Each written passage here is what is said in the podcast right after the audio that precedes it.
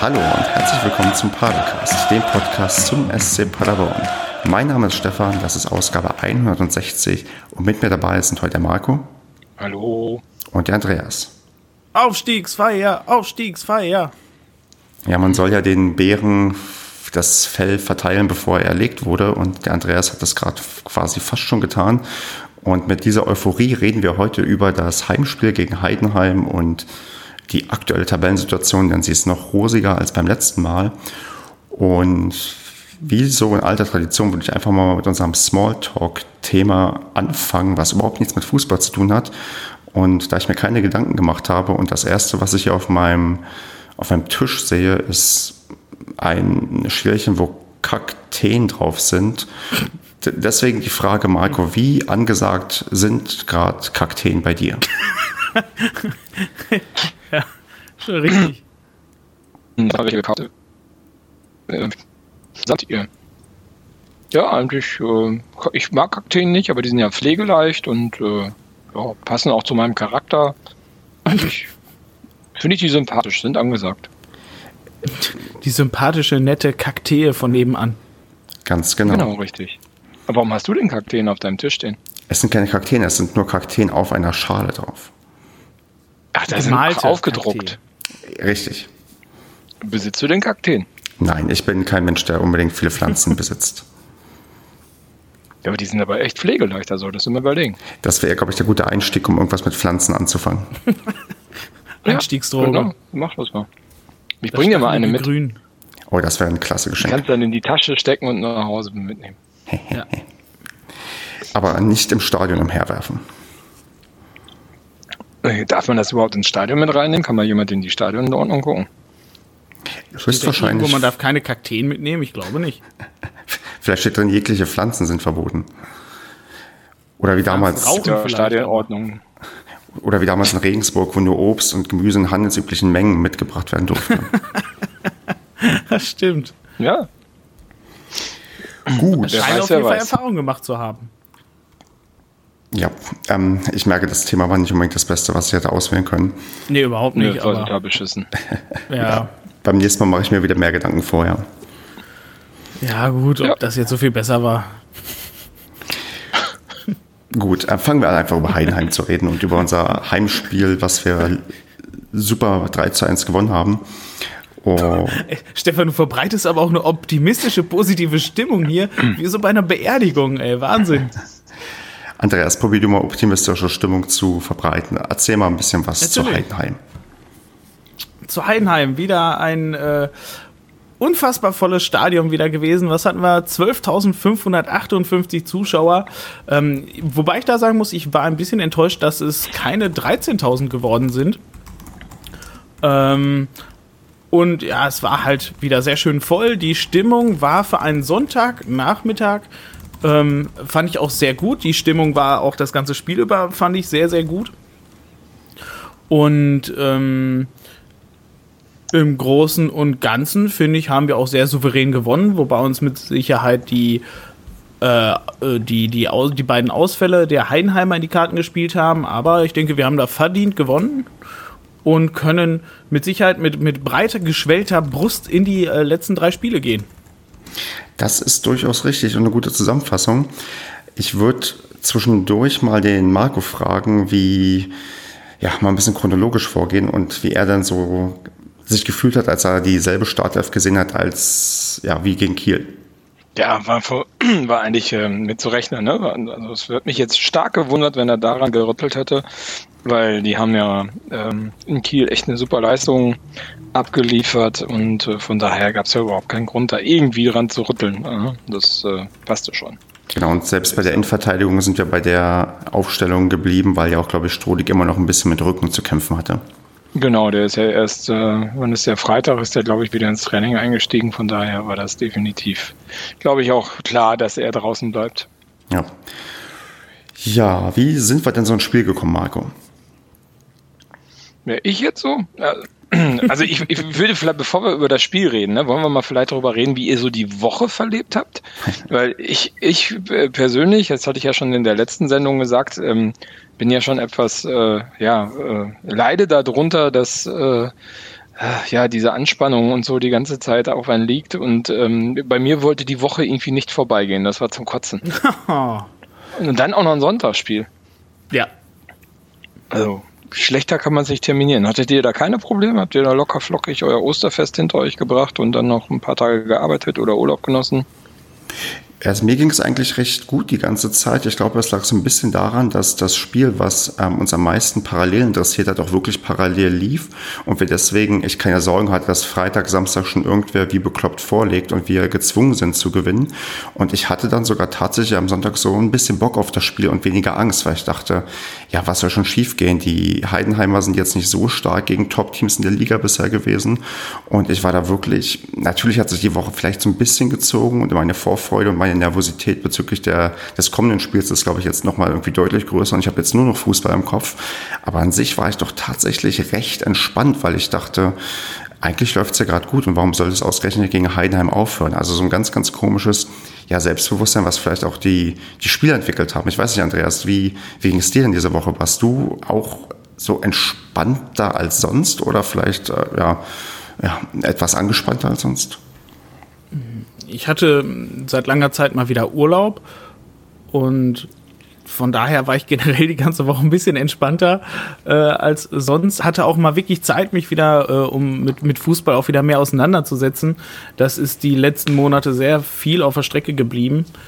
Und bei mir ging es halt wirklich sehr früh los, dass ich echt einfach Bock hatte, das Spiel zu sehen. Und ja, ich fand es eher ätzend, ja auch so wirklich so lange zu warten, dass man quasi wirklich sich sehnlichst diesen Sonntag erwartet, wo quasi das Wochenende dann schon wieder vorbei ist, ähm, bis man endlich dann das Spiel gesehen hat. Und ja, weiß nicht, nervös will ich gar nicht sagen, halt irgendwie vielleicht so ein bisschen, ähm, weil das Spiel hätte ja auch halt nun mal anders ausgehen können. Da wäre die Ausgangslage jetzt für die letzten drei Spiele halt ganz anders.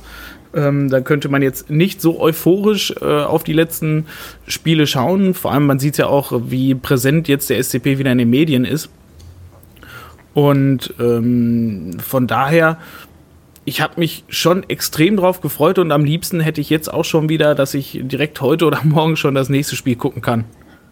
Marco, wie, wie. Aber wart ihr. Okay, erzähl du, Marco. Aber, aber wart ihr da so, so optimistisch, optimistisch gegenüber? Weil ich meine, ich hatte Heidenheim gesehen vorher, ähm, eine kurze Zeit vorher in, in München im Stadion, da beim ähm, DFB-Pokal und ich hatte da echt Respekt vor, weil ich habe denen echt einiges zugetraut, muss ich sagen. Und ähm, also ich bin da nicht so locker flockig drangegangen, weil ich schon gedacht habe, uiuiui, das ist äh, jetzt kein, kein easy Win, auch wenn man zu Hause echt stark spielt bis jetzt und äh, ja, da auch ja, einen guten Lauf gerade hat, ähm, hatte ich da schon ordentlich Respekt vor denen.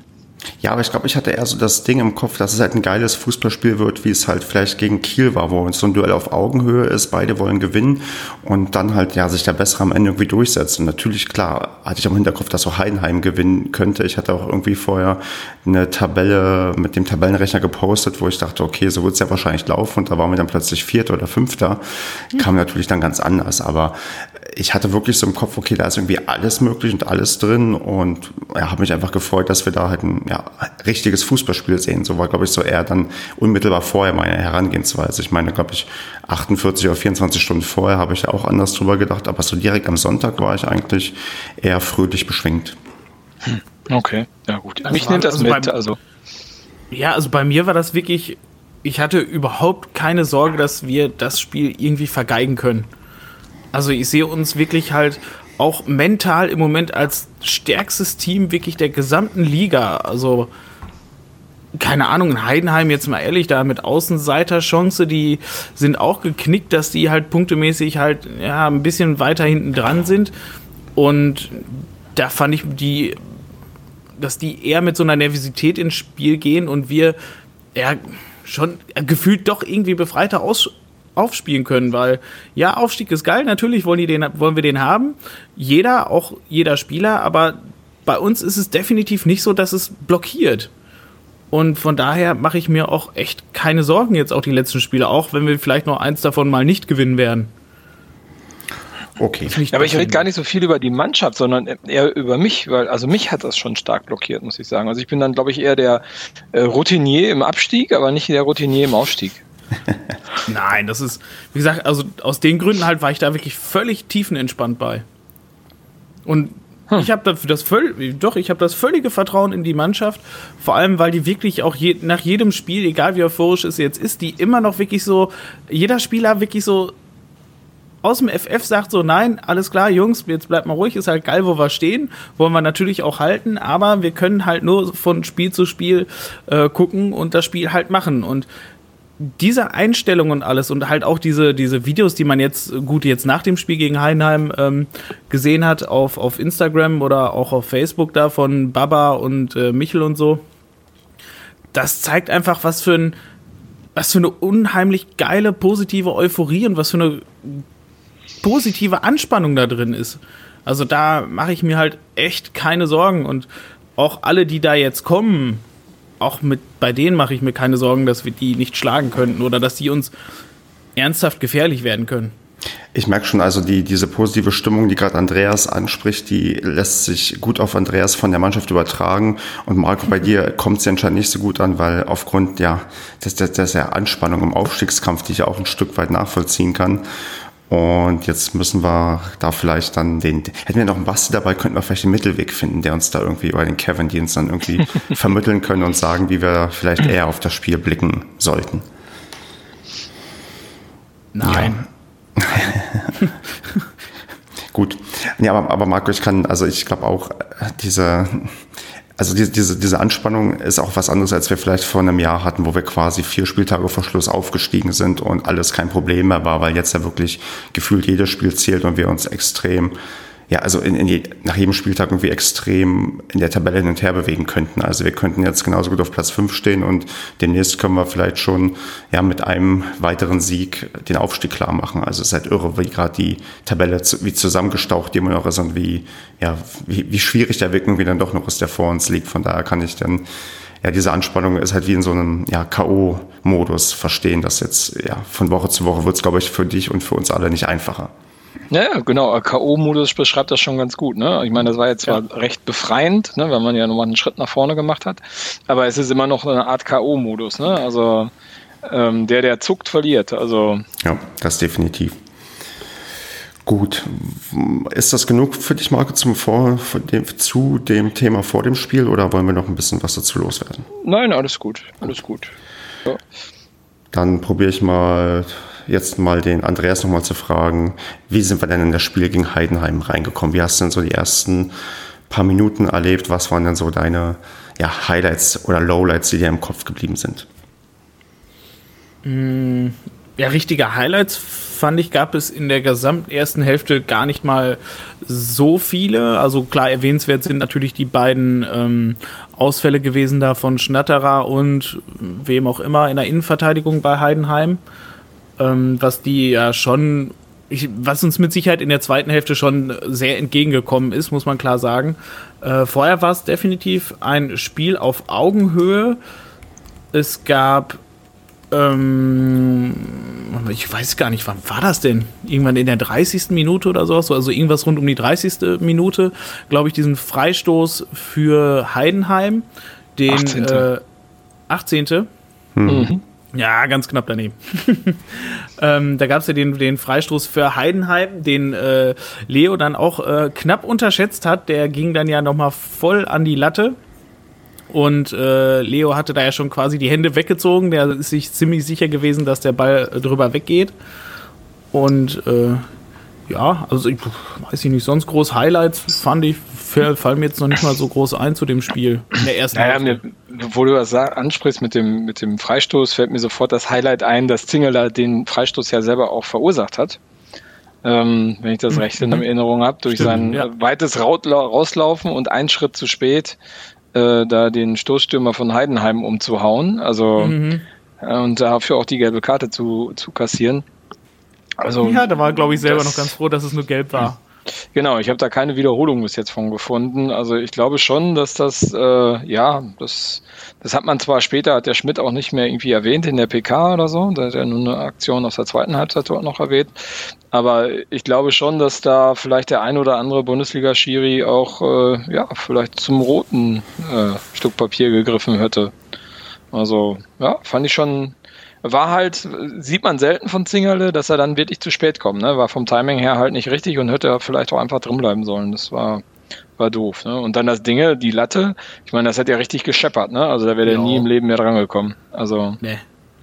das Dinge wäre wär reingegangen. 100 hm. Pro. Ein bisschen erstaunlich ist, ich habe danach mal geguckt, dass diese gelbe Karte die einzige im ganzen Spiel war. Also es war echt ein krass faires Spiel, jetzt mal, mal von dem ja. Foul vielleicht absieht. Der hatte auch eine ziemlich, ich fand den Chiri fand ich äh, eigentlich sehr, sehr gut. Der hatte eine recht, äh, der war recht geradlinig und ähm, ja. der hat viel laufen lassen, ne? Also ja. das, das war eigentlich sehr, sehr positiv. Der ja, hat ein bisschen da viel siehst mit du auch, dass da die gelben Karten mir gerade ein. Ja, der hat immer so angezeigt, ne? Das war so ein bisschen ja, genau. überflüssig. Da hat man immer gedacht, was ist jetzt pfeift da gerade und ich habe den Pfiff nicht gehört, weil er irgendwie wieder mit den Armen was signalisiert hat. Ja, Aber genau. ähm, ja, das, das stimmt, das war, fand ich auch. Aber in Summe fand ich, der war sehr geradlinig und ja, wenn man so eine Linie durchzieht, ist ja so ein bisschen wie Manuel Gräfe, ne, den wir sehr ja. mögen mittlerweile. Ähm, tja, der hat aber auch so viele gelbe Karten. Ja, also der hat aber auch viele gelbe Karten stecken lassen, wo er meines Erachtens auch äh, welche hätte geben müssen. Ähm, so war es in den ersten paar Minuten. Das war Dräger, glaube ich, genau, der dann auch zu spät kam. Also Dräger kam ja bei den ersten äh, paar Minuten, also in der ersten Viertelstunde, 20 Minuten, kam der häufig einen Schritt zu spät, hat sich ein bisschen verschätzt, immer bei der Ballabwehr. Und dann hat er auch, ähm, wie auch in der Szene, die ich jetzt gerade im Kopf habe, ähm, da ist er auch neben dem Ball her. Der Heidenheimer ähm, hat den Ball bekommen und ja, der hat den halt einfach umgerissen. Also der konnte nicht mehr an den Ball kommen und hat den quasi einfach umgerissen und somit den Freistoß provoziert. Und das ist für mich halt ganz klar halt ein taktisches Foul und da gibt es für mich auch eigentlich keinen Ermessensspielraum für einen Schiedsrichter. Und da hätte es dann halt auch zwingend gelb geben müssen, also genauso wie in der zweiten Hälfte, glaube ich, auf der anderen Seite auch. Und da hat er die einfach stecken lassen. Was ich da halt gut finde, er hatte halt eine Linie, aber wie gesagt, meines Erachtens irgendwie seltsam, dass Schiris das so unterschiedlich bewerten dürfen, anscheinend. Ja. Ja gut, ist ja Auslegungssache, ist ja prinzipiell etwas, äh, was unserer Spielweise sehr entgegenkommt, ne? Weil wenn du einen Schiri hast, der viel kleinlich pfeift, kannst mhm. du halt unser Spiel auch äh, ja durch kleine Rempler und durch kleine Attacken ähm, schnell zerstören und diesen schnellen Spielfluss halt komplett unterbinden. Und jeder Schiri, der das eher laufen lässt äh, und äh, da eher an die Grenze geht, ähm, der ist eigentlich pro Paderborn oder pro unseres Spiels. Und ich fand da auch, Irre, ne? also ja, das ist krass. Ähm, ist, ich fand es auch, dass ähm, das Träger gerade so die ersten, naja, weiß nicht, 20, 30 Minuten, die Seite war definitiv die schwächere Seite. Ne? Auf der anderen Seite mhm. war ja Collins, äh, wo auch Schnatterer unterwegs war. Das Ding stand eigentlich viel, viel besser als die Seite von Träger, weil Träger auch wieder sehr hoch stand, noch viel höher als, als Collins, hatte ich das Gefühl. und ja, auch deutlich, defensiv, deutlich. defensiv auch dann irgendwie vom Timing her nicht passte. Ne? Das war irgendwie, ja, das, das, das war die anfälligere Seite, fand ich. Ja, aber das hat man halt auch super, ähm, super gesehen, was der Unterschied halt ist zwischen Collins und Dräger. Das ist bei Dräger, der dreht halt ab der Mittellinie nach vorne halt richtig auf und Collins ist halt richtig stark ab der Mittellinie halt nach hinten. Also die sind quasi beide wirklich so, so, so äh, das Pendant zueinander. Also Collins wirklich der richtig starke Verteidiger, was der hinten auch abräumt, auch auf der rechten Seite ab und zu hilft er ja mal aus. Und ähm, Dräger, was der wirklich nach vorne macht, wie viele Flanken der gegeben hat, wie oft der noch bis zur Grundlinie durchgelaufen ist, wie oft der wirklich bis in den 16er rein ist und dann noch rübergepasst hat oder Flanken gegeben hat. Also wie gesagt, das macht Collins halt auf der anderen Seite halt wiederum nicht. Und deswegen, Collins steht da halt insgesamt halt viel tiefer und äh, hält da die Abwehr deutlich fester, wobei Träger halt dann deutlich der offensivere Part ist.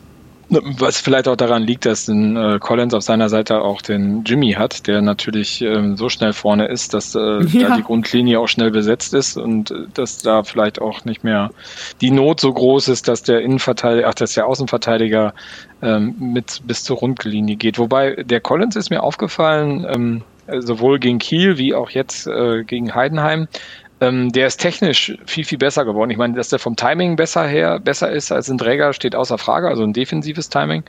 Ähm, ja. Finde ich, das sieht man sehr stark, aber der ist auch spielerisch gewachsen so in der Saison. Ich finde, der geht stimmt, viel ja. sicherer mit dem Ball um. Also der schlägt auch mal einen Haken, macht mal ein kleines Dribbling, lässt mal jemand stehen und das auf engstem Raum. Ich finde, der hat sich nochmal deutlich weiterentwickelt. Ja. Und halt mit was für einer Ruhe der das auch macht, ne? Jo. Jo. Also Definitiv. der macht das ja wirklich, der macht das ja wirklich so, als weiß ich nicht, als hätte er noch nie was anderes gemacht. Der, der verzieht dabei ja keine Miene, pflückt sich die Bälle da aus der Luft, ähm, spielt die dem Gegner halt vom Fuß weg. Entweder prescht er raus oder er luchst dem wirklich noch ab, wenn es geht. Also Wahnsinn. Also wenn wir nicht aufsteigen, der Typ ist definitiv in der ersten Liga. Ja, ich meine, es ist ja kein Wunder, dass er Nationalspieler geworden ist, wenn man jetzt seine, ja, seine Leistung sieht. Also sieht, ihr ja. habt gerade, glaube ich, ganz viel gesagt, was, was glaub, unter Umständen gar nicht so sehr auffällt, dass der halt, ähm, also es fiel mir noch gar nicht so bewusst auf, der, der, also auch dieser Unterschied gerade zwischen Träger und Collins, dass Träger immer so ein Stück weit offensiver ist und öfters mal, wo man dann ja denkt, okay, jetzt, jetzt hat er wieder irgendwie dann Spieler irgendwie ja vorbeigelassen und das passiert in Collins halt so gut wie gar nicht. Also die linke Seite ist, glaube ich, definitiv unsere starke und besser besetzte Seite, was man ja auch dann später vielleicht an den einen oder anderen Torschützen noch erkennen wird. Ja, ja man verfolgt irgendwie zwei unterschiedliche Spielweisen auf den Seiten. Ne?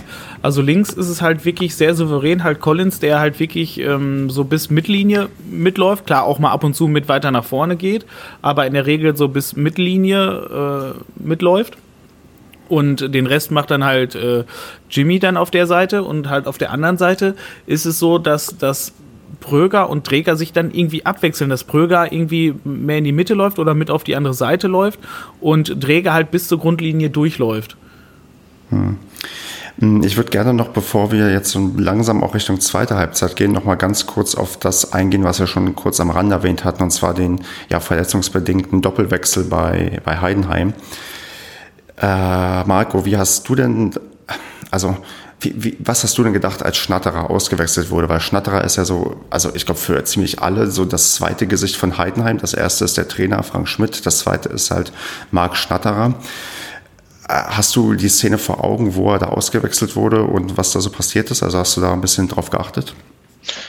Ich habe mir das nochmal in der Zusammenfassung angeguckt. Mhm. Also da ist der Hühnemeier wohl irgendwie mit einem Zweikampf äh, also irgendwie der Sky-Moderator meinte oder Kommentator meinte, das wäre die Achillessehne gewesen. Meiner Meinung nach ist die irgendwie zehn Zentimeter weiter unten, also von hinten ans Bein dran gekommen. Äh, gut, ist natürlich vielleicht auch ein bisschen mehr Wucht drin äh, in der Realität, als man in der Zeitlupe erkennen kann. Und äh, das hat bei Schnatterer wohl irgendwas ausgelöst, ähm, was äh, das Bein mehr oder weniger lahmgelegt hat. Also so wie er gelaufen ist, hätte ich auch gesagt, das geht bis in den Rücken rein. Ähm, ja, der hatte äh, ich glaube, dass der hatte Nerv ja? oder was eingeklemmt im Rücken. Äh, ja, irgendwie, irgendwas ist passiert, aber Auslöser war angeblich dieser Stupser oder diese Berührung von, von Hünemeyer dann in den Zweikampf. Auch, auch egal. Ähm, Im Endeffekt, ich meine, das tut mir total leid für den, ne? ich meine, ich möchte es niemandem gönnen und niemandem äh, wünschen, dass er sich da verletzt oder dass er da verletzungsbedingt aus, ausfallen fällt, aber ich meine, mir ist schon ein Stein von Herzen gefallen, weil der Typ kann schon den Unterschied machen. Ne? A, dirigiert er die Mannschaft, das ist ja der verlängerte Arm von Schmidt auf dem Platz. Ähm, B äh, ist der auch immer für ein Tor gut. Ne? Ich meine, der hat ja eine Freistoßsituation gehabt, die auch gar nicht ungefährlich war, dann von der rechten Seite, von der Süd aus gesehen. Ähm, von daher war ich da schon, naja, war schon ein bisschen Erleichterung mhm. äh, ähm, bei mir, als ich gesehen habe, dass er raus musste. Und vor allen Dingen dann auch in dieser Kombi mit dem Bärmann, der ja dann, das war ja mehr oder weniger ohne Zutun vom Clement, ähm, da doof gefallen ist. Der, der war ja auch irgendwie getaped hier am Oberschenkel, hatte ich gesehen, und ähm, mhm. hat sich auch direkt irgendwie in dem, nach dem Fall direkt an den Oberschenkel gegriffen und hat so direkt Auswechseln angezeigt. Also mhm. da muss schon irgendwie was vorher lidiert gewesen sein, was dann nochmal ähm, ja halt komplett in die Brüche gegangen ist, weil die Innenverteidigung und allgemein das defensive Spiel von Heidenheim fand ich schon sehr beeindruckend. Ne? Also die haben uns schon super zugestellt, haben die ja. Räume total dicht gemacht, da war durch die Mitte, also ein Clement hatte echt, musste viele Kreise drehen, bis er mal eine Anspielstation ja. hatte. Und die schnellen Konter waren irgendwie auch nicht drin. Das hat man auch gut zugestellt und auch, ähm, man hat auch super umgeschaltet. Und diese, diese Kombi, muss ich ganz ehrlich sagen, ähm, da dachte ich, und ich glaube, dass das auch ein, ein, ein, so ein Gamechanger nochmal war, dass das nochmal was rausgenommen hat bei Heidenheim an Qualität, ähm, was dann in der zweiten Halbzeit nochmal richtig zum Tragen gekommen ist. Also ich möchte nicht sagen, mhm. dass wir so ohne diese verletzungsbedingten Ausfälle nicht gewonnen hätten, aber ich denke mal, das hat schon schon nochmal bei Heidenheim echt ein bisschen was, was kaputt gemacht, dass die beiden raus, raus mussten. Und mhm. ja, dementsprechend super. Also hat, ist mir ein Stein von Herzen gefallen, muss ich sagen. Ähm, schöne Randszene dabei aber war, wie auch Baumgart sich gleich da um Schnatterer gekümmert hat, als er da irgendwie verletzt war und auch mit ihm gesprochen hat, wo ich auch wieder gesehen habe, okay, Baumgart ist doch irgendwie dann noch irgendwie ein fairer Sportsmann und ähm, hat, glaube ich, auch gemerkt, okay, ist irgendwie kacke, wenn der jetzt raus muss oder verletzt ist. Aber ihm wird es wahrscheinlich ähnlich gegangen sein und dachte auch im Hinterkopf, ja, so schlecht ist es für uns gerade nicht, wenn der vielleicht nicht auf dem Platz steht. Genau, richtig. Aber muss man immer fair bleiben bei dem Ganzen. Klar. Wobei ich fand, also äh, Schnatterer war ja auf der Collins-Seite. Ähm, ich fand den nicht gefährlich im normalen Spiel. Also der hm. war, war gut stimmt, aus dem ja. Spiel raus und ähm, das war jetzt nicht, wo ich gesagt habe, oh Gott, oh Gott, oh Gott. Also das, äh, das passte. Ne? Und die, was war das, die 16 oder 17 war es, glaube ich, so ein, so ein kleiner junger Quirlicher, der reingekommen ist, der hat ja am Anfang auch direkt ein, zwei ganz gute Szenen gehabt. Der war ja äh, wahnsinnig schnell. Ähm, da dachte ich, oh, er ist ui. Genau. Manchmal ist ja dieses Phänomen, dann wird jemand eingewechselt und denkst, ach ja, was soll jetzt noch passieren? Und der dreht dann richtig auf, weil er plötzlich mhm. die Chance bekommt. Ja, genau. Richtig. Das war ja auch in der ersten, in der ersten Halbzeit fand ich auch zum Beispiel den Teuerkauf auch ziemlich stark. Der kam ja teilweise ähm, auch gut über, über deren linken Seite rüber und so. Das, ähm, äh, das ist mit Schnatterers Abgang, war Teuerkauf auch irgendwie nichts mehr wert, fand ich so. Das ähm, hat mich auch so ein bisschen verwundert, muss ich sagen. Das ist fast schon poetisch, wenn du sagst, Teuerkauf war nichts mehr wert. Das ist. ja. Tiefst in meinem Inneren bin ich auch ein Poet. Ja. Was mir vorhin noch eingefallen ist, wo du vorhin gesagt, hier, äh, gesagt hast, so faire Szene und sowas. Da ist mir noch eine Szene noch so wunderschön aufgefallen. Ich weiß gar nicht, in der zweiten Hälfte oder was. Da hat auch ein Heidenheimer Spieler von unseren Jungs was zu trinken bekommen. Da hat er von unserer Ersatzbank eine Flasche zu trinken bekommen. Aus der Gästeflasche, ne? Aus der Gästeflasche. Für die nicht so guten Freunde. ja, das ist wie die Gästezahnbürste, die immer wieder benutzt wird. genau. Selbst vom Hund. Ach. Ja, wer äh, sich auf jeden Fall die Zähne geputzt hat, denn er hat das strahlendste Lächeln aktuell, glaube ich, von allen SCP-Spielern, ist ja wohl Jimmy der, in Klammern, ähm, Überleitung aus der Hölle, der hat ja mal wieder gezeigt, dass er, ich weiß auch nicht, dass er gerade einen Lauf hat, der seinesgleichen irgendwie sucht, denn er hat da in der zweiten Halbzeit für uns mal wieder kurz einen Doppelpack geschnürt und ja, Andreas, dein Loblied auf Jimmy, hau raus. Da, darf ich da mal ganz kurz was zu sagen, bevor, bevor wir auf das Loblied, könnt ihr euch noch an die, ähm, an diese, äh, ähm, Padercast-Folge erinnern, wo wir den Steffen Baumer zu Gast hatten. Da hat nee. der doch noch erzählt, dass er den, dass der Jimmy doch letztens auch ihn noch darauf angesprochen hat, ähm, warum er nicht spielt. Mhm. Und da hat er ihm auch noch mal gesagt, wie, wie, denn die Situation ist und so, weil da war ja, das war ja die Zeit, als Jimmy aus dem Kader eigentlich mehr oder weniger ich glaube, er war noch auf Ersatzbank, aber er hatte kaum, kaum ähm, Spieleinsätze außer irgendwelcher Ergänzungseinsätze zum Schluss, weil der Tepete so dominant war und dadurch das mhm. ganze System eher auf Tepete Pröger ausgerichtet war. Und wenn man sich dann überlegt, wo der Typ heute steht, krass. ja. Aber das ist auch eine Sache, die, äh, da kann ich mich auch, glaube ich, selbst zitieren, die ich immer gesagt habe. Bestimmte Spieler werden noch ihre Chance bekommen und können sich auch wieder reinspielen. Das habe ich bei Schwede zum Beispiel gemeint, das habe ich auch bei, weiß ich, anderen gemeint und ähm, bei Jimmy hoffentlich habe ich das auch gemeint. Und er hat genau diese Chance genutzt, die er da bekommen hat und wie er sie genutzt hat. Also das ist, glaube ich, ich glaube auch Baumgart kriegt das hin, dass er den Leuten sagt, hey, ihr habt noch irgendwann die Chance, weil hier spielt nicht jeder die ganze Zeit durch. Also keiner ist mal, also nicht alle, also irgendwann sind Leute mal verletzt oder kriegen die fünfte gelbe Karte und plötzlich ist dann auch wieder, weiß nicht, ein Klaus Jasula in der Startelf oder so. Also von daher überrascht mich das auch nicht so sehr, wie, ja, wie es dich auch nicht überrascht, Marco. Also jeder bekommt ja seine Chance und wenn man sie nutzt, dann, ja, dann kommt dann bei, am Ende das heraus, was halt Jimmy gezeigt hat. Um, ja. ja. Ja, und, und es ist wieder dieses, dieses, ich meine, ähm, jetzt äh, ist der, der Sven Michel halt netzt gerade nicht ein, der Babagouillet ist auch eher bemüht und nicht so effizient in, in, im Abschluss, aber ich meine, der ist ja, der reißt sich ja, also der hat ja einen Spielwille, ne, und der spielt ja auch gut mit und meiner Meinung nach hat er auch ein paar sehr gute Aktionen in den Spielen gehabt, in den letzten beiden, aber die, die netzen halt nicht ein, ne? Und dann kommt auf einmal so ein Jimmy um die Ecke ja, und, und, und macht die, die Dinger, ne? Und dann auf einmal wieder so ein Kai Pröger, der zwischendurch auch mal ein paar Spiele irgendwie, ja, war ja auch auf, aus der Startformation verschwunden. Und der netzt jetzt auch wieder ein. Also es gibt dann immer wieder, wenn der eine halt gerade nicht, nicht am Drücker ist, dann kommt der nächste auf einmal wieder um die Ecke und äh, kompensiert das. das und, ist, und, und, und, Marco, das unterscheidet uns dann vielleicht von Heidenheim, ja, weil da nämlich ein Schnatterer ja. raus ist, dann ist dann komplett erstmal alles brachgelegt. Wenn bei uns, erinnere dich, als bei Köln Clement ausgewechselt wurde und Ritter reinkommt und man denkt, ja, okay, Ritter hat eigentlich jetzt nicht so performt und zack, plötzlich performt er, ja. Also wir haben, glaube ich, diese, diese Breite im Kader und auch das ähm, Glück, dass dann einige dann genau im richtigen Moment funktionieren, was andere Mannschaften gerade nicht haben. Und das ist, glaube ich, das eins der herausragenden Merkmale, die wir gerade haben, äh, gerade im Vergleich zu wahrscheinlich Heidenheim und Kiel, die nicht so eine Bank haben, wo man dann sagt, okay, jetzt kommen doch Spieler, die das wirklich nochmal den Unterschied machen können. Ja, das äh, echt, das ist etwas, was äh, einmalig ist. Das habe ich noch nie erlebt, muss ich ganz ehrlich sagen. Ja, mhm. also wie halt in dieser Breite halt auch, ne, das, was du für Spiele halt von der Bank bringen kannst, dass du noch so einen Zulinski da hast, du hast noch einen Tacker da drauf sitzen, du hast da noch einen Ritter, weißt du, wo wir vor der Saison gesagt haben, scheiße, ey, den müssen wir unbedingt kaufen, das ist sonst, sonst wird das niemals was werden. Und dann hast du noch einen, einen Tepete, einen Pröger, je nachdem, wer dann halt anfängt. Ähm, das, das, ist der, das ist der Wahnsinn. Ein Böder, der auch immer noch ein richtig starker Rechtsverteidiger ist. Ein Klaus, den du halt noch fürs defensive Mittelfeld hast, das ist schon echt geil. Und in der, in der dritten Reihe, dann stehen dann schon die nächsten bereit. Ähm, ähm, Kyrie Shelton wird auch seine Chance irgendwann bekommen können und auch der Taviar und so, da sind ja noch mehr irgendwie da, die noch auf ihre Chance warten und die vielleicht nicht diese Saison bekommen, aber dann nächste und dann geht es halt immer so weiter, wenn es gut läuft. Ja, ich sehe den, der Kamara, den sehe ich bei der U21 jedes Spiel zweimal einnetzen. Genau, der hat jetzt ähm, gegen Gütersloh, ich glaube, er hat das 1-0 und 2-0 gemacht und am Ende hat Paderborn äh, die zweite Mannschaft mit 4 zu 2 verloren. Mhm. Aber wie gesagt, der trifft auch äh, Richtig, ja. jedes Spiel. Auch der, auch der Gucciaro, der hat 17 Tore in der Oberliga gemacht und der ist noch jung. Also der wird auch noch mal sich ein bisschen nach vorne drehen können, wenn wir Glück haben. Das ist so. Ja, und auch zum Beispiel auch ein Tietz, der macht sich halt auch in, der, in seiner Leihe, macht er sich auch richtig gut, finde ich, in der dritten Liga bei. Äh, wo ist er denn? Jena, Jena ne? genau. Dafür, dass Jena im Abstiegskampf steckt, der, glaube ich, genau. an, äh, ich glaube, er ist an 50 Prozent aller Tore beteiligt, seitdem er da ist. Also, das ist enorm für jemanden, der da, also in der Mannschaft spielt, die eigentlich, ja, wahrscheinlich absteigen wird.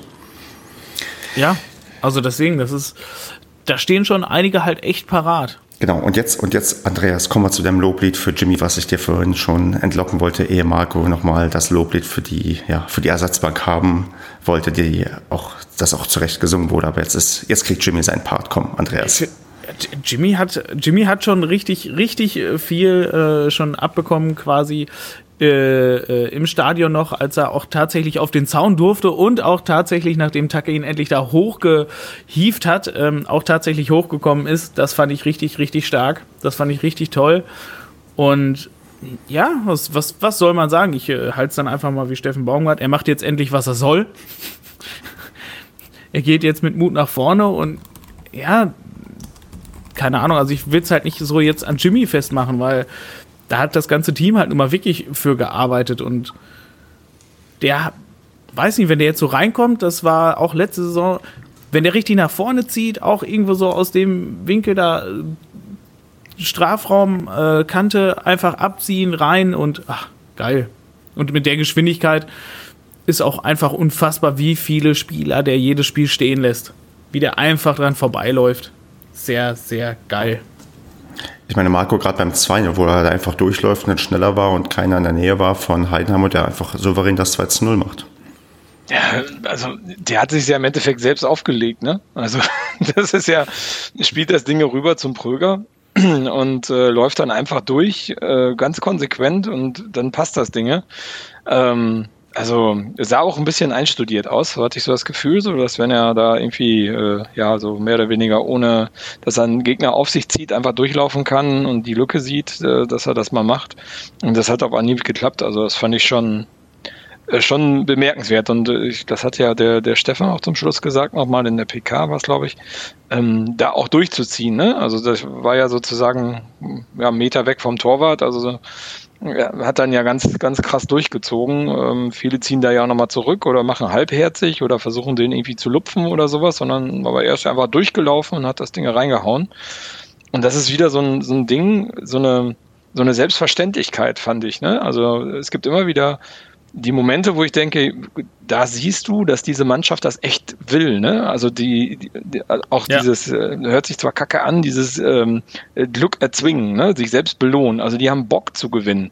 Mhm. Ne? Also, und zwar irgendwie die ganzen elf, die da immer auf dem Platz rumrennen, haben Bock zu gewinnen. Und da hat keiner Bock, irgendwie den Kopf in den Sand zu stecken und stehen zu bleiben, sondern die ziehen einfach durch, koste es, was es wolle, und die wollen dann die drei Punkte auch wirklich mitnehmen. Und das hat man da wieder gesehen. Das war grandios. Ja.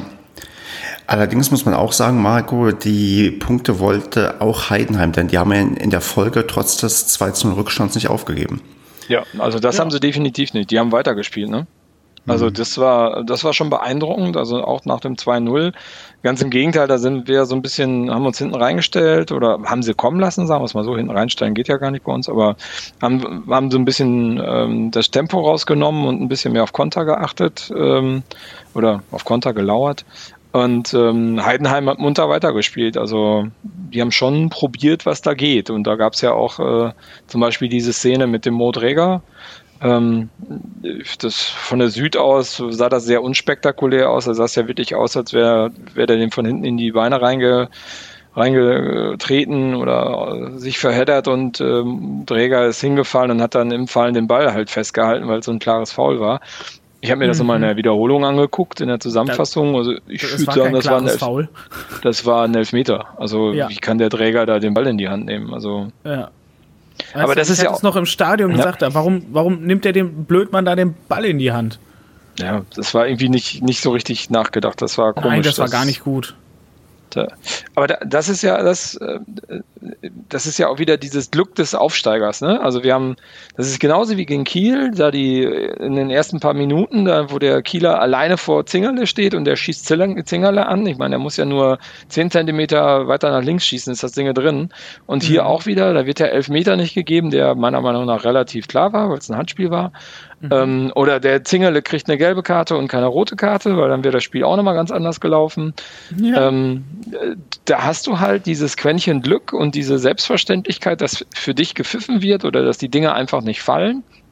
Oder auch das Lattenteil von dem, von dem Teuerkauf, äh, äh, der Freistoß. Ne? Also wenn das Ding reingeht, rennt ein 1-0 hinterher. Und Heidenheim ist dann, glaube ich, auch eine Mannschaft, die sich taktisch nochmal anders umstellt und dort nicht weiter offensiv spielt. Und das ist, äh, ja, ja, so steigst du auf, ne? Ja, das Glück des Tüchten. Genau, dann, was geschieht denn dann noch in der Folge? Also wir haben dann irgendwann das 3 zu 0 geschossen und dann irgendwie alles klar gemacht, dann irgendwie doch nochmal kosmetisch das 3 zu 1 kassiert. Andreas, wie bitter ist das denn, dass wir nicht zu 0 gespielt haben?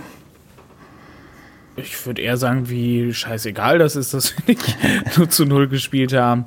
Es war, wir haben das Spiel, äh, das, das 3 zu 0 in der Nachspielzeit gemacht, das heißt, da war ja sowieso dann alles klar. Ähm, ja, weiß nicht, das 3-1 ist dann ja auch, ja, ein bisschen holter die Polter gefallen. Hühner hat sich, glaube ich, noch unfassbar aufgeregt, ähm, dass man da ja, das, weil er zu spät gekommen ist. Ja, genau. Ja, Aber das mhm. ist, ja, Heidenheim wollte das halt auch einfach nochmal, das, das Tor. Haben sie auch verdient, also muss man ja ganz ehrlich sagen, also das Tor haben die sich auch verdient, hätte definitiv schon früher fallen können. Und ähm, es hat ja auch im Stadion fast keiner mehr groß mitgekriegt. Ne? Also wir waren ja schon alle äh, fleißig am Singen. Ich weiß nicht, die Schalzhof, wir haben ja die Hymne gesungen in dem Moment schon. Also war, war mir persönlich völlig egal. Es hat, äh, Marco, war es denn Leopold Zingerle auch egal? Meinst du nicht, er hätte mal wieder gerne ein 1-0-Spiel gehabt? Na, ich glaube, das ist niemandem egal. Also in der Mannschaft, dass, dass man da noch das Ding kriegt. Also er war halt total unkonzentriert. Ne? Hast du gesehen, das ging irgendwie durch wie Butter. Also da war irgendwie, da war halt die Konzentration so ein bisschen weg. Ich glaube, da waren alle froh, dass das 3-0 gefallen ist und damit das Spiel halt wirklich durch war und ja. waren sehr unkonzentriert da in den, in den Sekunden. Ne? Also ich meine, es war ja 93. Minute und der hatte vier Minuten Nachspielzeit angezeigt und der hätte direkt danach auch dann noch abgepfiffen. Ähm, war halt vielleicht auch ein bisschen albern Wobei das ja auch wieder nur konsequent ist, wenn man vier Minuten Nachspielzeit ansagt, dass man die auch wirklich zu Ende spielt, ähm, dass man das überhaupt nochmal anpfeift. Weil wenn in der 92. Ja. Minute oder so das 3-0 fällt, äh, pff, super, also da kannst du auch einfach aufhören, Fußball zu spielen, weil das, das Spiel ist dann durch. Ähm, ja, gut. Äh, pff, äh, unser, unsere Tordifferenz ist jetzt nicht so, dass wir es unbedingt nötig haben, es sei denn, wir wollen den, äh, den FC noch einen holen äh, bei den Toren. Ähm, dann wäre das sicherlich nochmal hilfreich gewesen, eins mehr zu, zu haben. Ja, das holen wir uns dann in Bielefeld, aber das äh, finde ich jetzt finde ich jetzt nicht so schlimm. Wobei ähm, dieses 3-0 wird ja auch so ein bisschen weggewischt gerade. Ähm, also ich fand, der Tepete hat sich da gut eingebracht. Ne? Also der hat das Ding ja vorbereitet und hat einen guten äh, Lauf gemacht da auf der rechten Seite und äh, hat das Ding auch stark rübergespielt dann an den zweiten Pfosten. Ne? Also ist ja einmal durch den ganzen Strafraum gegangen, das Teil, sodass der Pröger das Ding dann einnetzen konnte. Ja. Ähm, das ist ähm, ja, das fand ich, fand ich auch ziemlich stark. Wobei ich mich in der Wiederholung, also ist jetzt vielleicht ein bisschen arrogant, aber ist mir so aufgefallen, der Pröger hat das Ding ja noch angenommen. Ne? In der ersten Liga musst du ihn direkt nehmen, dann darfst du ihn nicht mehr annehmen. Weil, Weil du weniger Moment, Zeit hast. Genau, dann hast du nämlich die, die anderthalb Sekunden oder zwei Sekunden, die es dann äh, ne, braucht, ähm, das Ding ja nochmal anzunehmen, ähm, hast du halt nicht, sondern da steht dann halt der Verteidiger oder das Bein des Verteidigers ist davor wie es so oft in der ersten Halbzeit gegen Heidenheim war, hm. dass noch irgendjemand sein Bein dazwischen gehalten hat. Apropos Bein dazwischen halten, wer auch eigentlich überragend drauf war, war Basti Schonlau, oder? Wie immer. Wie immer. Das hat aber gar keine, hat jetzt keiner von euch erwähnt, dass Pröger, keine Ahnung, gefühlt das erste Tor innerhalb des 16ers geschossen hat? Stimmt, äh, hast du recht, ja, genau. Also dann muss das Ding ja irgendwie mit Überschall durchs Netz geknallt sein. ja, vor allem, er hat ihn ja wirklich noch angenommen. Also, das darf man ja auch nicht vergessen. Er stand da völlig alleine, hat ihn angenommen und äh, ihn dann halt nochmal reingezimmert. Und er hat, er hat sich ja auch sehr gefreut. Ich, hab's, ich konnte es aber nicht sehen. Hat er ein Salto gemacht? Nee, ne? Nee. Meiner das Meinung nach nicht. Ich glaube nicht. Das sah ja beim letzten Mal sehr spektakulär aus. Ja, er soll das nicht so oft machen, dann ist nur das Verletzungsrisiko da, dass er sich dann irgendwie dabei wehtut. Ja, und dann, jung. Na, Wer weiß, wer weiß. Okay. Ja, haben wir noch was Sportliches oder wollen wir auf die Zuschauerränge gucken? Sportlich kannst du eigentlich, äh, war ja, also war ein feines, feines, feines Spiel. Also hätte ich nicht gedacht, dass das so souverän zu Ende geht. Hm. Nein, also war, war halt wirklich gut gespielt. Auch Heidenheim, wie gesagt, ähm, es hätte für die, es hätte, das Spiel hätte auch anders laufen können. Also, wie gesagt, mit so ein paar Entscheidungen halt, äh, die, ich sag mal, zu unseren Gunsten gelaufen sind. Also, wie gesagt, nicht, dass der Schiri jetzt irgendwie da was falsch entschieden hätte oder so, aber es sind ein paar Sachen halt gut für uns gelaufen. Die beiden Verletzungen, ähm, dass Zingerle nur gelb gekriegt hat, dass es keinen Elver gegen uns gab und sowas, das sind halt alles so Sachen, die haben uns schon irgendwo in die Karten gespielt. Und wäre das alles nicht gewesen, hätte das Spiel durchaus auch andersrum ausgehen können. Dann würde ich da mal die Überleitung versuchen und Marco fragen, haben uns die Zuschauer denn auch in die Karten gespielt? Hm, tja, das ist ja immer so diese, diese äh, Kehrseite der Medaille, dass die, mhm. der Erfolg dann auch Leute ins Stadion lockt, die vielleicht besser zu Hause sich, äh, weiß nicht, FC Bayern München angucken sollen und ja, sich nicht hinter uns stellen sollen und gequälte Hundekacke reden sollen und also unaushalten, also das war wirklich schwer auszuhalten diesmal wieder, dass äh, die Experten hinter uns, diese ganze, also es waren glaube ich drei bis sechs Leute, die nur Scheiße gelabert haben. Äh, Klassischer Padercast. ja, aber, aber also so, also so, also also die, dieses, wie oft die gesagt haben, warum man denn immer kurze Ecken macht. Ja. Und oder jetzt schieß doch drauf, schieß drauf. Also du führst 2-0 völlig entspannt, ne? Halt, Heidenheim hat wirklich Bombe zugestellt. Irgendwie äh, 25 Meter vom Tor. Schieß doch, schieß doch! Weißt du, Drei Spieler dazwischen irgendwie. Ja, ja, ja genau. genau. Und halt nur so eine Scheiße und oh nee, und jetzt fragen sie, ah, oh, wie unkonzentriert und halt nur so ein Bullshit. Also die haben zu Hause von Mutti irgendwie zwei Jägermeister gekriegt und der wurde dann gesagt, komm mal Junge, jetzt darfst du auch mal ins Stadion. Der Paderborn, der spielt wieder so erfolgreich, jetzt geh auch mal ins Stadion.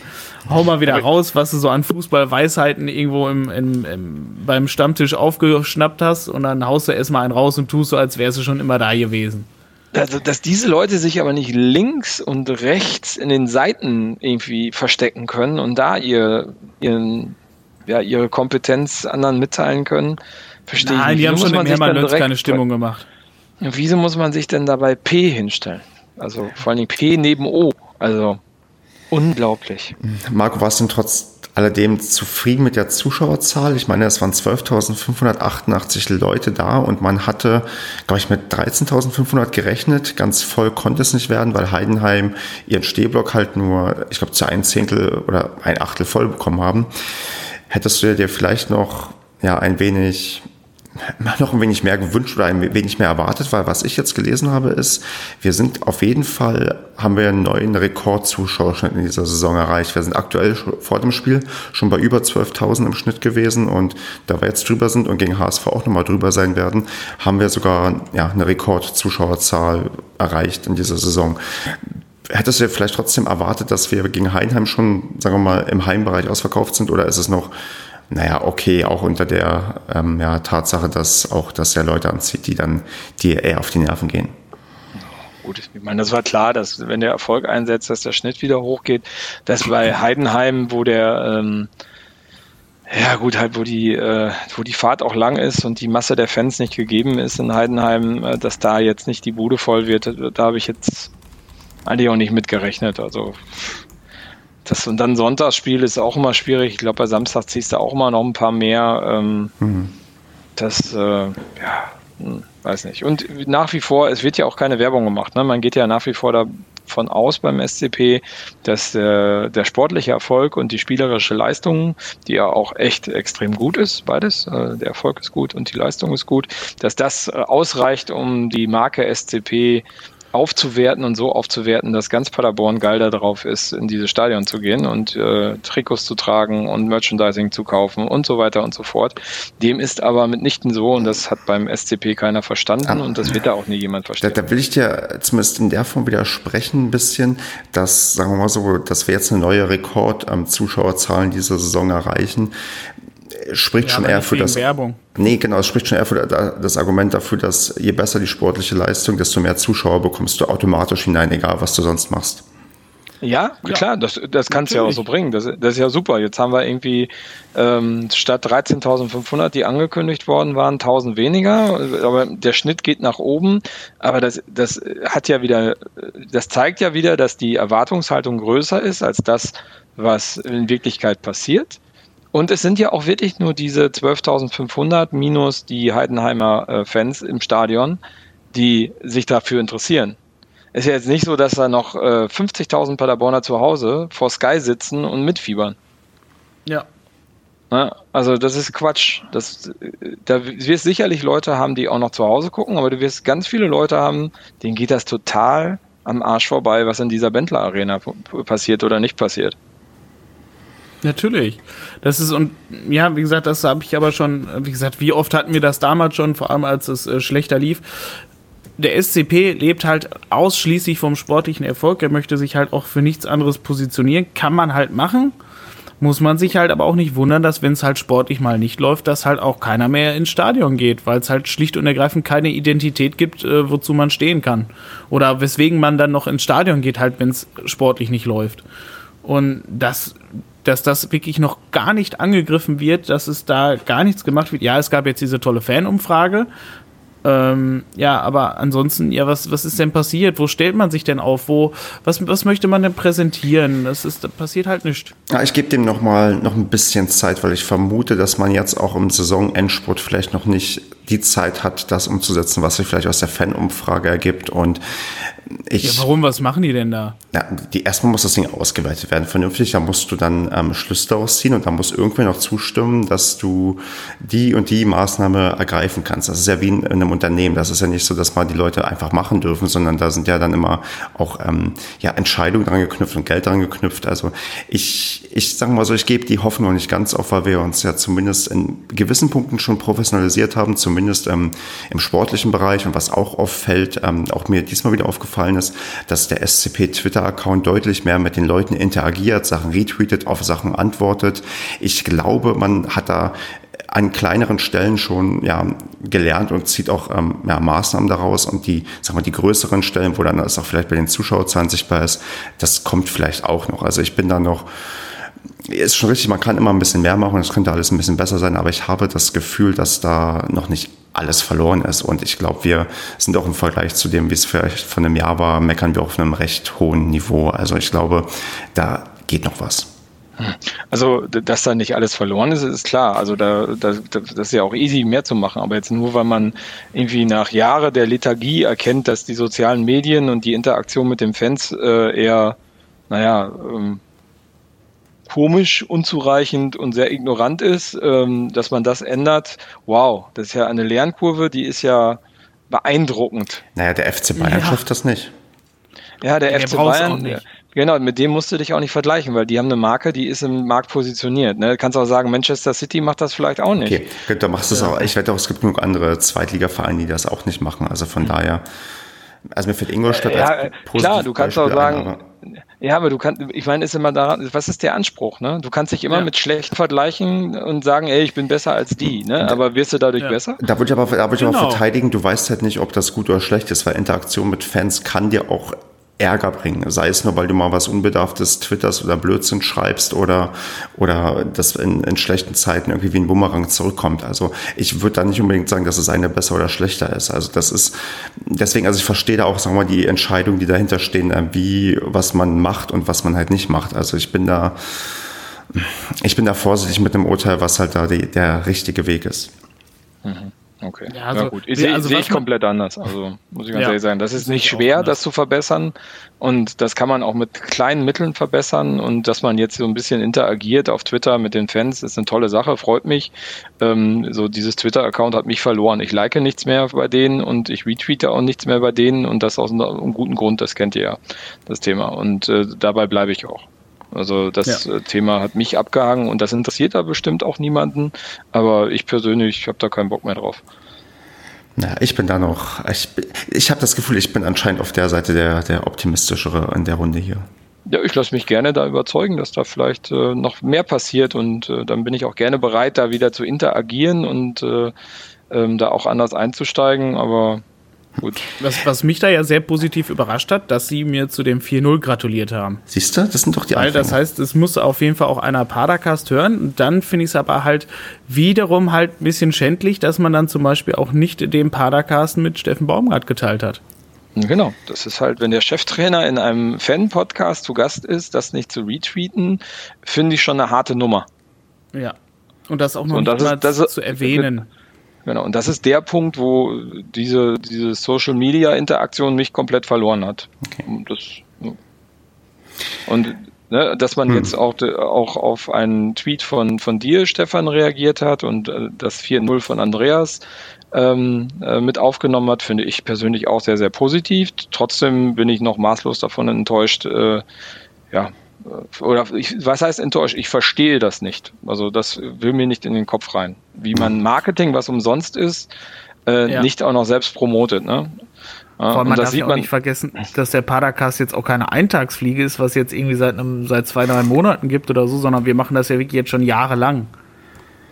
Ja. Was, äh, was tatsächlich ein bisschen absurd klingt, wenn man sagt, es gibt den Paracast schon jahrelang, aber klar, Andreas, du hast völlig recht das ist, ja, ist halt so. Ich würde es damit erstmal vielleicht ähm, ähm, lassen und vielleicht zu. Du willst das Thema nur abdrehen. Ja, und, nee, und ich habe auch eine Überleitung aus der Hölle. Und zwar. Aber, warte, ich will ja noch was Positives erwähnen. Mach. Denn zum Beispiel das SCP-07 TV finde ich super. Wobei es jetzt auch ein bisschen nachgelassen hat, ein bisschen mit, mit der Fahrt rausgenommen hat. Aber ähm, das, war, das war schon richtig cool, was da gab. Dann möchte ich jetzt meine Überleitung aus der Hölle bringen. Und zwar, wer mit den Fans interagiert, ist ja bekanntlich Jimmy, denn er war auf dem Zaun nach dem Spiel gegen Heidenheim. Und ach, Marco, kannst du dich erinnern, wann das letzte Mal jemand auf dem Zaun war von den Spielern? Mm, war hier Sacklick? Das könnte wahrscheinlich sein, oder? Wutschi. Ja, Wutschi. wirklich. Wutschi war auch, Wutschi war auch schon, oh ja, Wutschi war auch schon mal da bei, beim Abschied, ne? Genau, zum Oder? Abschied, richtig. Ja. ja, stimmt, das war der letzte, ja, ja, ja genau. Also das ist ja. echt schon ein Stückchen her und ich musste ja leider nach Abpfiff direkt los, damit ich irgendwie noch einen vernünftigen Zug nach Düsseldorf bekomme. Marco, wie war denn die Feierei danach mit Jimmy? Konnte er äh, auf Hast dem du das Zaun? gar nicht live mitbekommen? Nee, kon konnte ich leider nicht, deswegen und viele Zuschauer oh. oder Zuhörer vielleicht auch nicht. Deswegen, Marco, wie, wie, wie war denn das? Wie fähig war er denn da Stimmung zu machen auf der Süd? Also erstmal hatte ich, also vielleicht habe ich das auch nicht richtig gesehen, aber ich hatte nicht so das Gefühl, dass der Block O geschlossen dahinter stand, dass der jetzt hochkommt, ehrlich gesagt. ähm, weil ich da einiges an Kopfschütteln gesehen habe. Ähm, aber Warum? egal, vielleicht vertue ich mich da. Echt? Das weiß ich nicht. Ich, ich, stand ja nicht im Block O. Ja, genau, weil ich, ich meine, dass die ähm, Jimmy auf den Zaunrufe eher aus Block P kamen und dann aufgegriffen worden sind von verschiedenen Stellen, so dass es dann so verstärkt war, dass das auch einfach passiert ist. Ähm, ja, was ich auch total okay finde. Also ich fand, das war eine coole Aktion, aber das war so mein, mein Eindruck. Ich weiß nicht, ob das so stimmt. Ähm, und ähm, ja, ich hatte das Gefühl, dass äh, Jimmy da jetzt nicht so, äh, so versessen drauf war, oder Andreas? Das, äh, er hat ja eher da so ein bisschen versucht, da ein bisschen drumherum zu kommen am Anfang. Ja, das, das kennt man ja so. Ich weiß nicht, das, das letzte Mal hatten wir auch, glaube ich, irgendwelche Rufe, glaube ich, noch, dass Tucker auf den Zaun kommen sollte. Äh, bei irgendwas nach, glaube ich, irgendeinem Pokalspiel war das ja gewesen. Hat er ja auch nicht gemacht und ja, Jimmy hat sich dann auch versucht, halt davor zu drücken. Halt klar, schüchtern traut er sich halt nicht, kann ich, kann ich irgendwo verstehen. Und dann, was ich dann halt richtig geil fand, dass Tucker da wirklich hingegangen ist und ähm, ihn dann wirklich nach da vorne, wirklich äh, nach vorne hingedrängt hat, dass er dann wirklich äh, auf den Zaun geht. Das fand ich sehr, sehr schön. Und was wurde dann angestimmt? Mensch, was wird denn wo angestimmt, wenn ein Spieler auf den Zaun kommt? Ein Humber? Ja, verrückt, oder? Es gibt doch auch das Ufta, oder? Nein, nicht in Paderborn. Na, das gibt es okay. nur in Dresden. Ich, ich habe da keine Ahnung von. Ja, genau. Du bist dann ja schon immer auf dem Weg nach Hause. genau, ich muss ja pünktlich aus dem Stadion und den ersten. Und genau wie einige hundert, die fünf Minuten vor Abpfiff auch schon nach Hause gegangen sind. Egal, ähm, also es gab eine große Humber und alle haben mitgemacht. Ja, ja, selbstverständlich. Ja. Also es genau. wäre traurig, wenn nicht. Aber Jimmy wurden die Buchstaben vorgesagt. Aber das hast du ganz oft, glaube ich, dass, dass, dass du Spielern da sagen musst, was sie zu tun haben und was nicht, weil die meisten wissen es einfach nicht. ja, war auch aber gut, das kann ich mir okay. bei so einem gar nicht vorstellen, weil ich meine, der hatte auch hier diese ganzen äh, äh, Jugendclubs und alles hier mitgemacht. In Sprockhövel? Also bei uns aber. In Sprockhövel? Ja, aber auch schon, bestimmt keine Humba, also vielleicht am Ja, aber der wäre auch vor Sprockhövel ja auch woanders. Gott. Ja, in Hagen, oder? Ich weiß ja. nicht, also ich stelle mir vor, wie eine Humba in Humba oder nicht? Eine Humba in Sprockhövel wurde wahrscheinlich unzählige Male ange Stimmt. Stimmt, genau. Sein Bruder spielt ja noch dort, wusstet ihr das? Ja, ja, sein Zwillingsbruder. Ist das ein Zwillingsbruder? Krass. Ja, sein Zwillingsbruder, der aber, glaube ich, ähm, mehr Potenzial nach, also ihm wird mehr Potenzial nachgesagt, er, er hat aber riesiges Verletzungspech. Ah, okay. Also ist wohl ziemlich häufig verletzt gewesen. Hm. Hm. Gut, dann würde ich auch da vielleicht einen Haken dran machen. Oder gibt es noch was rund ums Spiel? Wenn nicht, würde ich gerne auf die Tabelle gucken. Nö, ich glaube, das Wichtigste haben wir alles abgehakt. Ansonsten Bier floss äh, wie gewohnt, was natürlich halt immer anstrengender ist, wenn das Stadion immer so rappelvoll ist. Ich habe, ähm, genau, wo wir bei Fans und sowas waren, ich weiß nicht, habt ihr das auch gelesen, dass unser Gäste-Fanblog echt irgendwie so grenzwertig sein soll, weil der irgendwie so eng und alles sein soll? Oder also, also jetzt am, gegen Heidenheim war der garantiert nicht eng. ja, aber dass der, dass der halt insgesamt nicht gut sein soll. Habt ihr da schon mal was von gehört oder? Spontan nicht. Nö, gut. Nee, dann gut. Kann, also es kann sich ja mal jemand melden, der äh, ansonsten schon mal bei uns in der, äh, im Gästeblog gewesen ist, ob der irgendwie wirklich so schlecht sein soll. Wobei man halt nicht vergessen darf, Gästeblogs sind eh immer nicht so dralle. Grüße zum FCM-Podcast, die können uns das wahrscheinlich sagen. Okay. Ihr beide so, bei Grüßen zum FCM-Podcast wird es auf mal ganz still. Genau, das, das, das hat nur so ein Grillenzirpen irgendwie gefehlt. Gut, machen wir weiter. Und zwar, Andreas, guck mal auf die Tabelle und sag mir mal, wie, wie, mit welchen Gefühlen du überwältigt wirst. Dass es scheiße eng ist. Ähm, es ist, ich meine, es sieht halt super, super duper aus, ne? Platz 2 selbstverständlich. Ähm, es konnte halt nicht schlechter für den HSV laufen, was mich schon halt ein bisschen freut, denn ich habe einige HSV-Arbeitskollegen die hat das nicht so gefreut, als sie um die Ecke guckten und ich so, na, wollen wir ein bisschen über Fußball reden?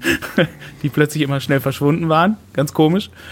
Ähm ja, wir sind auf Platz zwei, aber halt ein Pünktchen vor Platz vier, wenn man es halt so sieht, vor dem HSV. Das heißt, äh, sollten wir, äh, ja, es wird halt nicht passieren, aber ich sage ja nur rein rechnerisch, ähm, sollten wir nicht gegen Bielefeld gewinnen, könnte man halt auch urplötzlich nach dem nächsten Spieltag wieder auf Platz 4 stehen. Ähm, das heißt, prinzipiell wäre es, ja, ach, pff, gut, es geht halt für mich auch eigentlich nur noch um die Meisterschaft. Da sind es halt nur noch fünf Punkte nach vorne. Aber ansonsten, es wäre halt prinzipiell für uns besser gewesen, hätte HSV gewonnen, hätten wir noch ein bisschen mehr Abstand auf Union Berlin. So bleibt das ganze Paket hier oben halt richtig, richtig eng zusammengedrückt. Und ja, also das Torverhältnis könnte tatsächlich nochmal unsere Lebensversicherung sein. Ähm, ich guck mal, ich sehe es eigentlich so, wenn wir jetzt am nächsten Spieltag im besten Fall gegen Bielefeld gewinnen und ähm, parallel, oder ich weiß nicht parallel, aber der HSV spielt ja genau am nächsten Tag oder übernächsten Tag gegen Ingolstadt. Für Ingolstadt geht es um was. Stell dir mal vor, die gewinnen gegen den HSV und stell, stell dir dann nochmal vor, dass aus irgendwelchen Gründen Darmstadt zu Hause gegen Union Berlin gewinnt. Weil dann ist es komplett irre, dann braucht, braucht man wirklich noch einen Sieg aus den letzten zwei Spielen, um garantiert aufzusteigen. Und ich habe so ein bisschen das Gefühl, dass von den, ja, von den letzten drei Spielen, dass wir auf jeden Fall noch sechs Punkte brauchen, um zumindest die Relegation zu erreichen. Es kann aber auch durchaus sein, dass diese sechs Punkte reichen, um, um, ja, um sogar Platz zwei zu erreichen. Und das ist so eine Sache, wo ich, wo ich eigentlich meinen Kopf schütteln kann und eigentlich nicht fassen kann, dass das überhaupt ein denkbares Szenario ist. Ich meine, wir sind die einzigen, die da oben gerade wirklich konstant gute Leistung abliefern. Das ist äh, wirklich krass, wie, wie wir diese, ja, diese Weiterentwicklung, die wir uns eigentlich so erhofft haben, wie wir sie auch letzte Saison hatten, dass die jetzt wirklich eingetreten ist. Und ich wurde erst kürzlich darauf hingewiesen, das ist mir gar nicht bewusst gewesen, dass wir in der Rückrunde die drittbeste Defensive haben. Also wir haben in der Rückrunde von ja, allen krass, ne? Mannschaften, ne? ja genau, am drittwenigsten Gegentor kassiert. Gut, in den Top 2 ist auch Magdeburg und die, denen bringt das leider nicht so viel wobei die auch, glaube ich, auf Platz 10 oder 9 sind in der, in der Rückrundentabelle. Aber wir sind, haben uns wirklich defensiv deutlich gesteigert. Offensiv machen wir immer noch die Tore. Und wenn wir dieses, dieses, äh, diesen Moment, den wir gerade haben, mit den, mit wirklich einer grandiosen Serie an Spielen, die wir jetzt gewinnen oder zumindest nicht verlieren, wenn wir das jetzt noch, ja, für die letzten drei Spiele irgendwie, ja, konservieren können, dann sind wir wirklich dann am 34. Spieltag plötzlich wieder aufgestiegen. Also das ist eigentlich unglaublich. Ja, aber warum sollte es auch nicht so eintreffen? Nee, stimmt. Also, das, das, ist ja das, das Beängstigende. Es, ist, es läuft gerade alles so gut, wo man denkt, also wer soll uns, also sagen wir mal so, okay, Bielefeld, es ist zwar, wie wir alle immer uns gerne anhören müssen, kein Derby, aber die gönnen uns auf gar keinen Fall den Aufstieg. Die wollen auf jeden Fall, dass wir verlieren. Da wird auch eine Stimmung sein, dass die wollen, ja, dass wir verlieren. Und wenn wir es dann zum ersten Mal schaffen, in Bielefeld zu gewinnen, dann sage ich, dann kann auch, dann kann uns niemand mehr aufhalten. Also wenn wir das wirklich irgendwie das Spiel erziehen, dann, dann kann Hamburg machen, was die wollen. Wir steigen dann einfach auf ich meine, wir haben ja jetzt wirklich schon die letzten beiden Spieltage zwei Mitaufstiegsaspiranten wirklich rausgehauen. Mhm. So, und vor allem halt auch, wie souverän halt immer am Ende der Spiele halt auch gegen Kiel, ja, auch wenn es gegen Kiel zum Beispiel nur ein 2-1 war, ähm, aber wie souverän wir das da runtergespielt haben und wie viel ruhiger und wie viel selbstverständlicher die Mannschaft jetzt aktuell wirkt, wie zum Beispiel halt im Vergleich zur Hinrunde. Weil das ist ja genau das, was du vorhin auch gesagt hast in der Rückrundentabelle. Wir haben die äh, drittbeste Defensive der Liga und das ist, wie gesagt, also wer noch besser ist, ich weiß nicht, die stehen halt trotzdem irgendwo weiter unten, haben sich aber weiter hochgekämpft, diese Vereine. Aber wir sind ja auch die, haben ja die mit Abstand beste Offensive. Wir haben in der Rückrunde vier Tore mehr geschossen als Köln, ähm, haben sechs Punkte mehr geholt als Köln und nochmal fünf Gegentreffer weniger kassiert. Also mhm. wir stehen da halt vollkommen zurecht und wenn, wenn du halt siehst, wie die Spieler wirklich drauf sind, was, was die wirklich für eine Ausstrahlung im Moment haben, sehe ich da im Moment keinen Grund, warum das wegbrechen sollte. Und dann lass uns mal noch am Freitag vorlegen, weil alle anderen Mannschaften, die an uns dran sind, die spielen erst nach uns. Ja. Und das ist dann zum Beispiel so ein, äh, also ich weiß nicht, Heidenheim ist ja auf vier, glaube ich, jetzt auch noch so ein bisschen mit im Rennen. Ja. Äh, nee, auf fünf, auf fünf, auf fünf. Ähm, das ist, lass die das mal angucken, wenn wir da auch wieder gewinnen oder so, dann wissen die halt auch, dass das Thema ist jetzt durch. Richtig, also wenn die dann, also zumindest wissen sie dann, wenn sie dann nicht gewinnen, dann ist Platz zwei abgehakt, dann holen die uns nicht mehr. Deswegen, ich bin da gerade wirklich, ja. weil ich auf die Tabelle gucke, denke ich, oh Gott, da ist so krass, krass was möglich. Aber wir müssen und sollten auf jeden Fall in Bielefeld gewinnen damit was, damit nicht das passiert, was du gerade meintest, plötzlich auf Platz 4 stehend. Aber das wäre, wie gesagt, das, ich glaube, das wäre der Killer-Moment, wenn wir auswärts da in Bielefeld das Spiel holen, dann, ja, dann, wie gesagt, ich würde mich fast darauf festlegen und sagen, dann hält uns keiner mehr auf. Ja, also da bin ich wirklich voll und ganz bei dir, wenn wir jetzt, ähm, weil es, ich fand, es waren wirklich schon zwei unfassbare Mentalitätsaufgaben, die letzten beiden Spiele zu holen. Und die haben wir geholt und finde ich auch verdient, absolut verdient. Und wenn wir das Ding jetzt noch gegen Bielefeld wirklich auch noch so machen, was ja wirklich auch nochmal so, so ein rein psychisches Ding ist, aber genau wie du vorhin gesagt hast, ne, es ist halt so, Bielefeld, die haben nichts mehr mit uns zu tun. Ich weiß nicht, also gefühlt war auch, dass wir in einer Liga spielen, ist mir auch irgendwie nicht so aufgefallen diese Saison. Und die wollen aber trotzdem dann jetzt noch mit allem, was sie haben, verhindern, äh, dass, dass wir aufsteigen, weil um, für die geht es ja auch sonst um nichts mehr. Richtig. Okay, übrigens hat Bielefeld in Duisburg eine rote Karte kassiert und wird zumindest einen Mann weniger haben oder einen Mann weniger einsetzen können von, ihrer, ja, von ihrem Kader. Yay. Und die verausgaben sich anscheinend auch ganz gut. In äh, Duisburger steht 2 zu 2 dort und die haben ja nur bis Freitag Zeit, sich zu erholen. Das äh, finde ich auch sehr krass, ne? dass du ein, so ein Montagsspiel kriegst und dann aber auch gleich wieder freitags ran musst und vor allem in so einem wichtigen, also ich sag mal, dieses Nachbarschaftsduell, Derby, bla, ähm, finde ich irgendwie ein bisschen hart. War bei uns im DFB-Pokal auch irgendwie so unfair gelegt. Tja. Ist mir egal, wir schlachten ja am besten einfach am Freitag ab und dann, wie gesagt, wer soll uns dann noch aufhalten?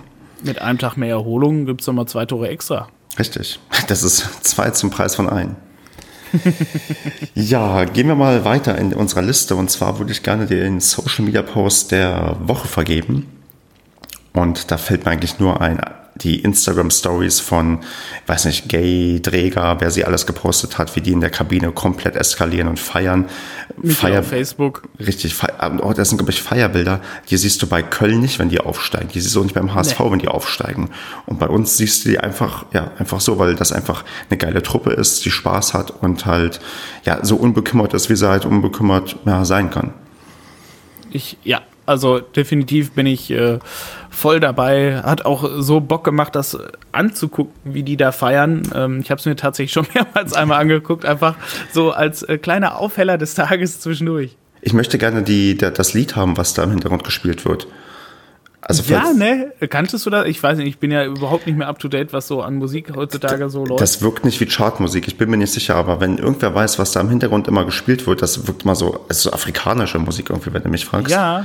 Wenn jemand weiß, genau, wenn jemand vielleicht, weiß nicht, hat die ähm, Gay oder so mitgebracht, wenn jemand weiß, was da im Hintergrund immer gespielt wird, wie der Song heißt oder wo man den findet, bitte gib uns mal einen Hinweis, weil ich würde den gerne jetzt immer zur Einstimmung auf jedes Spiel von Paderborn hören. Ah, das wäre spitze, ja. Ja.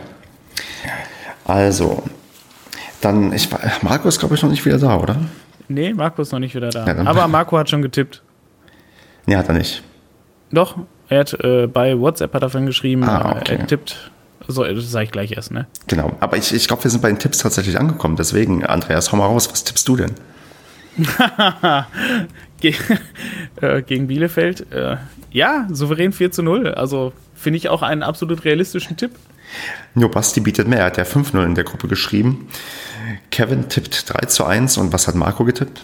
4 zu 1. Für Paderborn aber. Ja, ja, selbstverständlich. Selbstverständlich. Gut, ich bleibe bei ja, Never Change a Winning Team. Ich glaube, ich habe beim letzten Mal 2 zu 0 getippt und das mache ich jetzt auch wieder, weil beim letzten Mal zumindest die Tordifferenz gestimmt. Und wenn es mit Bielefeld auch stimmt, dann, ach, dann, dann bin ich zufrieden. Ja, Andreas, bist du denn da in Bielefeld? Nein, nein, gegen Bielefeld werde ich wahrscheinlich nicht schaffen bei der kurzen Woche. Und äh, ja, also je nachdem, wo ich äh, am Freitag bin, hätte ich dann auch eine sehr lange Anreise. Und da nein, das, das schaffe ich zeitig nicht. Schade. Na gut, dann machen halt die restlichen Paradacaster, die da sind, das klar. Und dann steigen wir sowieso dann in anderthalb Wochen auf, wenn Hamburg bei uns ist wir steigen im Endspiel gegen Hamburg auf. Wenn wir die wirklich rausgehauen haben, dass es äh, wirklich nur noch eine Sache zwischen Union Berlin und uns wird oder nur noch zwischen Köln und uns, äh, was den Titel angeht. Boah, also Dann, das ist noch eine Sache, stell dir das mal vor, wir gewinnen gegen, gegen Bielefeld und Köln verliert nochmal, wenn wir plötzlich zwei Punkte auf Köln dran wären. Ja, es ist, wie gesagt, es ist Verrückteres passiert. Äh, vor, vor sechs Spieltagen hatten wir zwölf Punkte Abstand zu Platz zwei. Also ich meine, gut, man muss dazu sagen, Paderborn war noch niemals in der Vereinsgeschichte Tabellenerster in der zweiten Liga. Wenn wir das jetzt hier tatsächlich in der Saison schaffen sollten, dann, dann weiß ich auch nicht. Dann, dann, dann, ich, dann musst du fast mit dem Paracast aufhören. Ja? Ich meine, was, wie soll das noch überboten werden? Ja, besser, ja gut, halt äh, Champions League Ja, nächste. Saison, ne? Natürlich. Aber uns fehlen auch nur noch äh, fünf Tore Abstand halt auf Köln, dann haben wir auch wieder die beste De äh, Offensive der Liga. Da ist noch was drin, würde ich sagen. Ich, aber das Einzige, was wir nicht mehr schaffen, ist den Torschützenkönig zu stellen. Ja, gut, aber das, das wird dem auch nicht gerecht. Also da finde ich, da ist es ähm, viel lobenswerter, wenn du halt mit so dickem Abstand, aber das musst du dir mal reinziehen, wir haben 71 Tore geschossen. Auf Platz 3 äh, steht aktuell, lass mich kurz gucken, Union Berlin mit 48 Toren. Ja, meine Saisonspende freut sich. Ich habe vor der Saison gesagt, unter anderem zwei Euro pro Tor wird halt an einen wohltätigen Zweck gespendet und ja, ich, ich werde mit den, mit den Sonderwetten, ich habe noch eine, also ich mache dazu quasi noch, ähm, wenn für eine bestimmte Platzierung gibt es noch mal ein paar Euro und wenn wir aufsteigen, gibt es noch mal 25 Euro und ähm, für den DFB-Pokal habe ich für jede Runde noch mal 10 Euro reingetan. Ich glaube, die 200 könnte ich knacken. Alter Schwede. Nicht schlecht, Herr Speck. Ja, tja, was willst du machen? Aber ich sehe gerade Platz 3 äh, äh, Offensive ist Kiel mit 57. Wir wollen ja nichts unterschlagen hier. Aber das ist schon ein gehöriger Abstand. Und dahinter dann Union Berlin mit 48. Also Ja. das ist schon Wahnsinn. Gut, ich glaube, der Marco kommt nicht mehr wieder, dann würde ich sagen, sind wir fertig, oder? Wir sind durch. Gut, dann kündigen wir mal, ja, Andreas? Ich äh, wünsche euch auf jeden Fall eine, eine beruhigendere Woche bis Freitag. Also wir haben ja diesmal zum Glück nicht so, so lange Wartezeit. Ähm, dass, dass ihr beide äh, durchaus entspannter in den äh, Also inzwischen ist bei mir wieder nur noch Vorfreude und keine Anspannung. Ich habe richtig Bock. Ja, also mir geht mir geht's ja genauso. Ich habe auch wirklich richtig Bock. Ähm, ich freue mich jetzt auch richtig, wirklich wie Boller auf die letzten äh, drei Spiele. Und weiß ich nicht, ich kann, ich, also gefühlt, ich kann es kaum erwarten, weil ich glaube wirklich, dass wir wirklich Großes schaffen. Und ähm, dann werde ich mir, wenn wir gegen Bielefeld gewinnen und alles, werde ich mir mein, mein Shirt, was ich mir schon ausgedacht habe, werde ich mir dann äh, drucken lassen. Na super, da sind wir alle sehr, sehr gespannt. Und ja, genießen wir die letzten paar Spiele und wir hören und sehen uns dann, oder zumindest hören wir uns und sprechen uns nächste Woche wieder in der Nacht von Montag auf Dienstag. Und ja, bis dahin, mach's gut. Ja, du auch und ihr auch. Ciao. Ciao.